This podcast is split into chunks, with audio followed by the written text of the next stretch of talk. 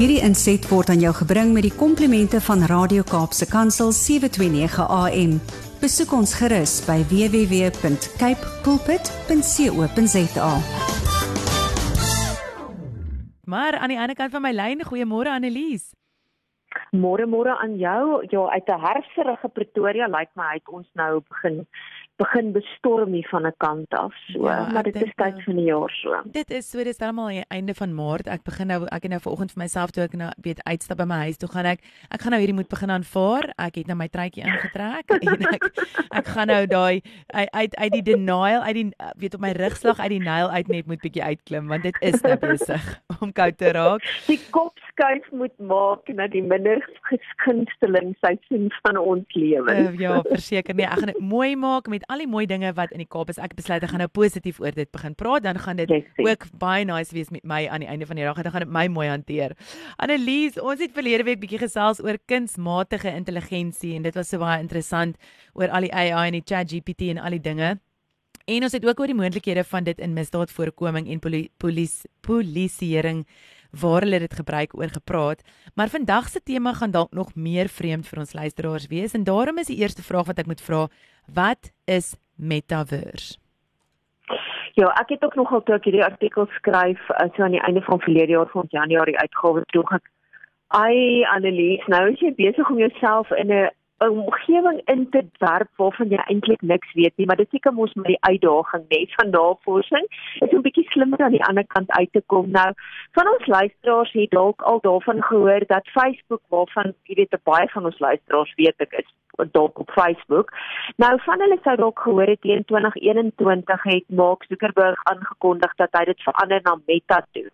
En dit eintlik het hy dit gedoen om te sê maar ons is nou nie net meer 'n sosiale media maatskappy nie, maar ons is nou 'n metaverse maatskappy. En dit beteken eintlik dat in terme van Facebook is hulle produkte en hulle dienste nou nie net meer beperk tot Facebook nie, dit is nou Instagram, dit is WhatsApp en al hierdie goeders val nou onder onder daai meta handelsmerk.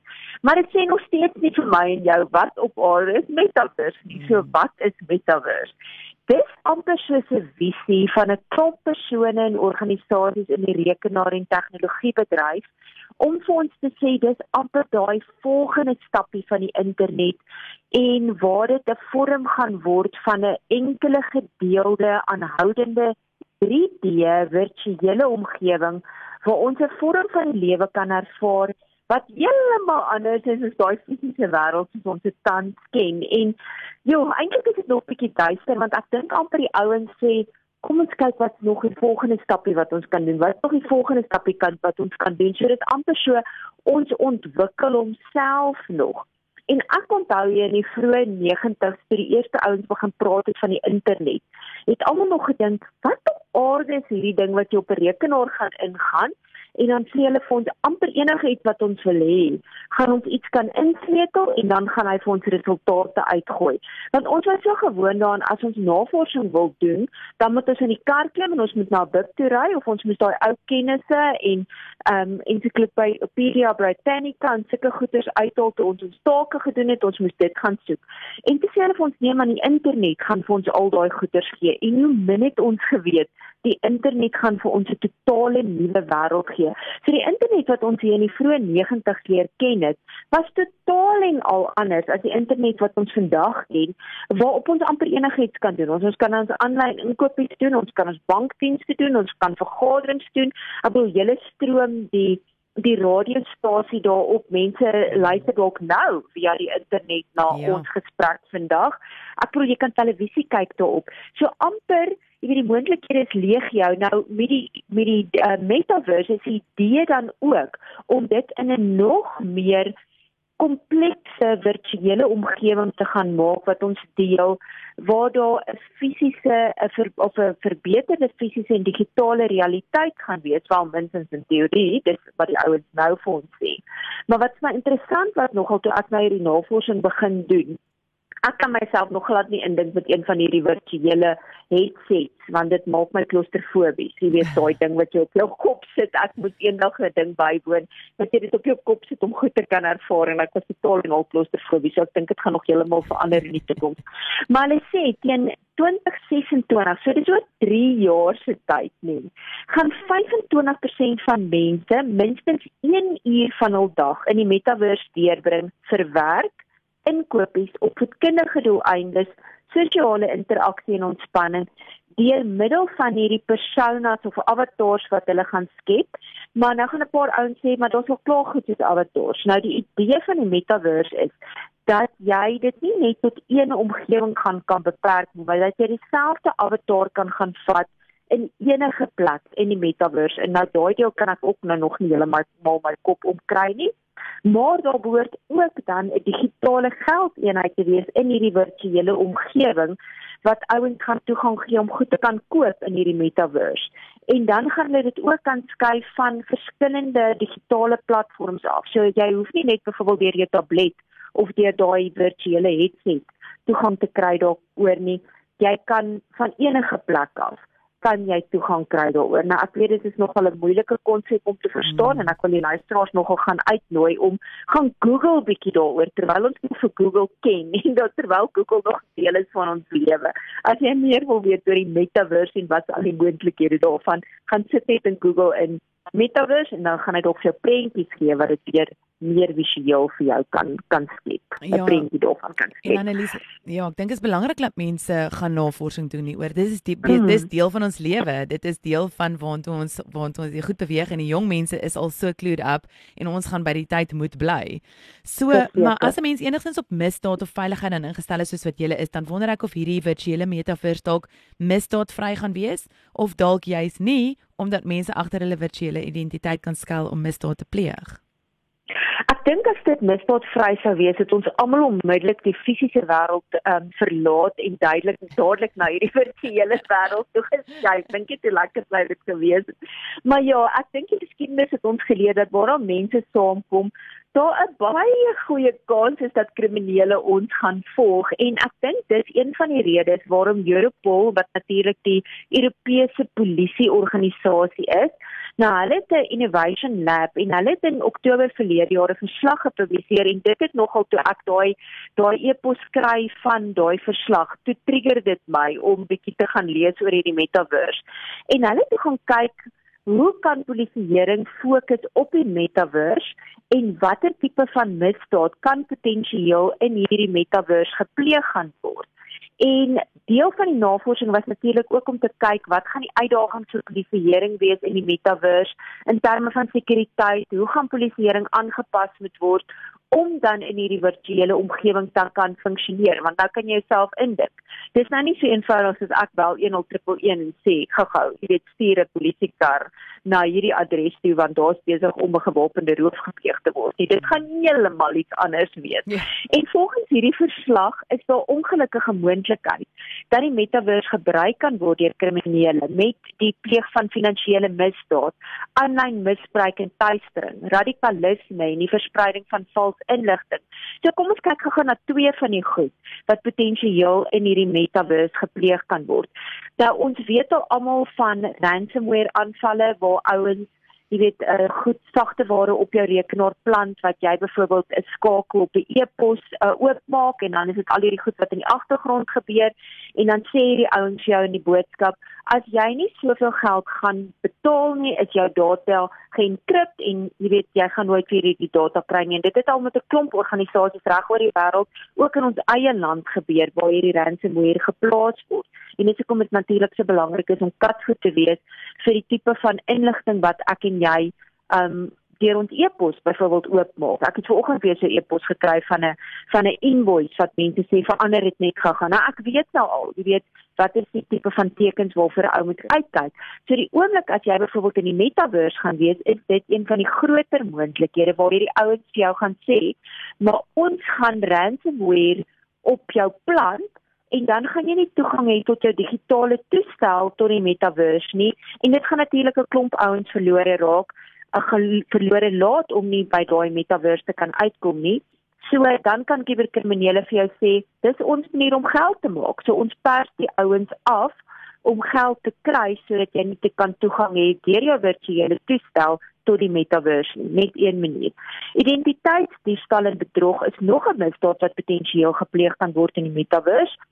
Want sonder jou digitale identiteit en toegang daartoe, wat natuurlik amper die belangrikste komponent gaan wees, gaan hierdie ouens nie dit kan doen nie en dit gee vir ouens eh, toestemming om basies of nie toestemming nie gee vir hulle die idee om te sê maar kom ek word 'n copycat deur byvoorbeeld hierdie goed soos deepfake waaroor ek en jy so rukkie terug mm. gepraat het en identiteitsdiewe. So aangesien daar reeds baie gevalle is waar kriminele digitale vingerafdrukke op die dark web verkoop, is nabootsing nog 'n gevaar waar iemand 'n gebruiker se toestel se karaktereienskappe en gedrag kan naboots. Dan sal ook natuurlik moontlikhede van geldwasery met kriptogeld eenhede omdat hierdie ding baie aan anonimiteit gekoppel is. Daar's moontlikhede van misdade teen kinders via die dark web en en die virtuele realiteite. Daar's moontlikhede van terrorisme waar terrorisme organisasies nuwe tegnologie gaan uitbuit vir propaganda werwing en selfs opleiding. So net ten opsigte van kriptogeld en anonimiteit wil ek net gou vir ons luisteraars sê vir die ouens wat nie weet nie ek wat nou bietjie meer in die agtergrond werk daar is moontlikhede waar daar saam met hierdie uh, platforms wat kriptogeld eenhede en goederes uh, beskikbaar stel byvoorbeeld in Suid-Afrika waar hulle baie nou saam met die polisie en die hoeks en ander ouens um weet selfs die Amerikaanse uh secret service in Suid-Afrika wat wat agentskappe in Suid-Afrika het saamwerk om te sien maar hoe kan ons hierdie ouens se identiteit wel by uitkom sodat hulle die byvoorbeeld kriptogeld eenhede soos jou Bitcoin en daai tipe van goed kan misbruik om misdaad te pleeg nie. So ons dit nou nie ons gesprek van vandag nie, maar dit is net altyd goed vir die luisteraars om te weet daar's nie heeltemal 100% anonimiteit in opsigte van dit nie en die ouens werk baie nou so met ou uh, toepassing self in Suid-Afrika om te sorg dat as as ouens dit wel misbruik, kan hulle by die by die skel in die agtergrond wel uitkom. Hmm, dis baie baie interessant. Ek dink my volgende vraag aan jou gaan wees dan Gerda, is die polisie en dan die wetstoepassers oor die wêreld of op een of ander manier besig om hulle self vir die metaverse en die potensiële misdaad wat in hierdie virtuele virtuele wêreld dan nou gepleeg kan word voor te berei? Is hulle alreeds besig met dit? Is dit iets waarna hulle kyk? Jy sal jy behoort te weet. Ja, ek dink dit gaan baie goeie nuus want Interpol wat natuurlik die interregerings internasionale kriminele polisieorganisasie is, 'n hele mond vol, maar ek dink almal weet al van Interpol met jy weet byvoorbeeld hierdie red alerts en en notices wat uitgereik word vir ouens wat in hegtenis geneem word. Hulle het 190 lede reg oor die wêreld insluitend Suid-Afrika is ook een van hulle. Nou hulle het in Oktober verlede jaar ook saam met hierdie Europol verslag het hulle hulle eie metaverse bekend gestel wat spesiaal spesiaal geskep is vir wetstoepassers.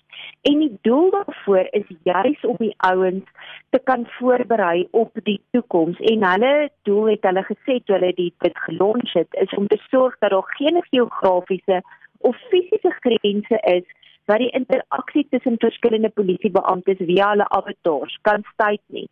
Nou, een van die moontlikhede van hierdie Interpol Metaverse is juis om dit te gebruik vir opleiding vir geregistreerde polisiebeamptes in byvoorbeeld forensiese ondersoeke en ander polisie dissiplines en hulle gaan dan via hulle eie veilige cloud platform gaan hulle geregistreerde gebruikers toegang gee tot die internet metaverse.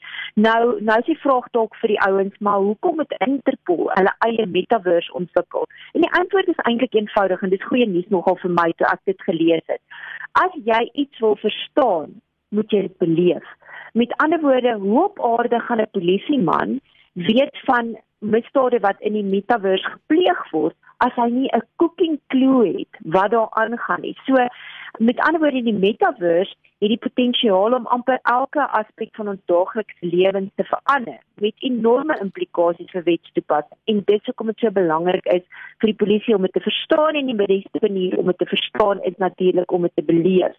So hulle wil hê die polisie moet nou al begin voorberei oor die tipe van misdade wat in die metaverse gepleeg kan word, soos wat die gebruikers dan nou toeneem. Insluitende daar goed waarvan ons nou nog gepraat het, phishing, seksuele misdade, data diefstal.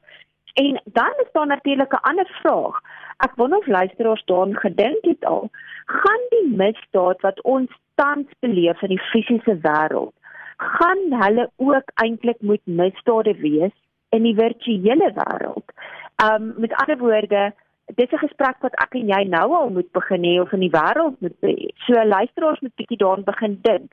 Moet misdade in die virtuele wêreld wat deur avatars gepleeg word, oor dieselfde kam geskeer word as misdade in die fisiese wêreld? Wat weet ons bietjie wat jou opinie is? Jy het dalk daaroor al gedink aan as Annelise avatar en ek pleeg misdaad. Hoe gaan dit gepubliseer word en is dit 'n misdaad? Ja, en ek wil graag hê die luisteraars moet 'n bietjie saam met ons praat hieroor en ek sal bitter graag julle opinies verhoor. So jy kan my WhatsApp by 081 729 1657 gesels bietjie saam met ons vanoggend. So ter afsluiting Annelies en dalk terwyl die luisteraars ons WhatsApp met hulle opinies, is daar voordele vir wetstoepassing en polisieering in die metaverse?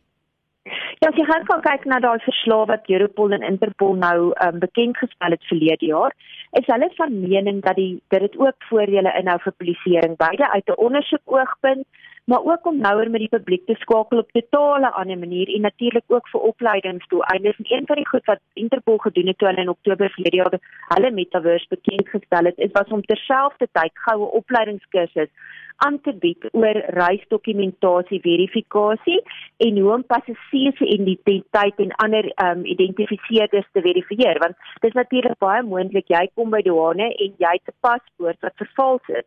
Nou hoe gaan hulle dit doen? En wat hulle in hierdie geval gedoen het was om 'n klomp polisiebeamptes te vat met daai virtuele toestelle wat hulle oor hulle koppe sit daai groot brille wat my klostrofobies maak en hulle het 'n teleport na 'n virtuele realiteitsliggawe waar hulle hierdie nuwe kennis van hulle kon toepas by hulle virtuele uh, grenspunt. So met ander woorde, die ouens het hierdie goeders op hulle koppe gesit, hulle het nou um die opleiding gekry en toe hulle gegaan na 'n virtuele liggawe in 'n plek waar hulle toe nou was om te sê nou sit ons by 'n liggawe en ons kyk hoe kan ons hierdie paspoorte verifieer, die ouens se identiteit verifieer natuurlik met ander al die ander hulpmiddels wat Interpol reeds beskikbaar het vir polisiebeamptes soos hulle IT die 365 ensovoorts wat data het wat ek en jy natuurlik nie kan sien nie. Natuurlik is daar soortgelyke scenario's in met opleiding van polisielede oor dwelms, oor kubermisdade. So daar's 'n klomp moontlikhede om ouens reg oor die wêreld te teleport na 'n omgewing toe waar hulle byvoorbeeld dwelms konfiskeer om te sê maar kom ons toets gou-gou. Is dit dwelms of wat ook al die geval is met kubermisdaad? So daar's 'n klomp, daar's 'n legio klomp goeters wat gedoen kan word. Dan staan algehele persepsie dat omdat soveel kriminele toenemend uh, tegnologie misbruik om hulle misdaad te pleeg, wetstoepassers op dieselfde vlak moet kom. Met hulle met ander woorde hulle met tegnologie tot hulle voordeel gebruik om te kan sien wat doen ons kriminele. Nou al verstaan ons nog nie heeltemal mooi wat die omvang van kunsmatige intelligensie in die metaverse is nie is dit tyd dat ons moet leer want een ding is seker polisielede gaan toenemend uit die boks moet dink ten opsigte van hoe hulle misdaad kan bekamp en ondersoek want misdaad gaan verseker in die virtuele wêreld nog meer gepleeg moet word en hulle sukkel ook klaar met in die fisiese wêreld en so onthou so ek dink die uitdaging is baie baie groot vir ons arme polisielede daar buite. Ja, verseker, maar Annelies, dit is waar jy inkom en dis waar jy die huiswerk doen en ek wil jou vir jou baie dankie sê vir al die inligting wat jy ehm um, ja, weet vir ons insamel en vir ons baie meer aandag en en tyd aan spandeer aan hierdie. So ek wil vir jou vra asseblief net vir daai kontakdetails. Waar kan mense aanlyn inskryf en hoe kan hulle in kontak kom met julle? Ja, die maklike manier is natuurlik gaan op ons webwerf in www.performance.co.za daar is 'n knoppie wat sê digital subscriptions wat jy sommer daar dadelik kan inteken. Of natuurlik as jy een van die die ouens is wat nog 'n gedrukte tydskrif in jou tydskrif het, dan gaan jy onder fonds en daar's die dingetjie wat vir die opsie gee daarvoor. Andersins stuur vir my 'n e e-pos, my maklike e-posadres is editor@performance.co.za maar ons kontakbesonderhede is weer eens op ons webwerf www.performance.co.za of natuurlik op alle sosiale media plekke Facebook, Instagram, LinkedIn en uh, Twitter waar jy ons kan volg en waar jy dan skakels het na ons verskillende uh, kommunikasieplekke toe.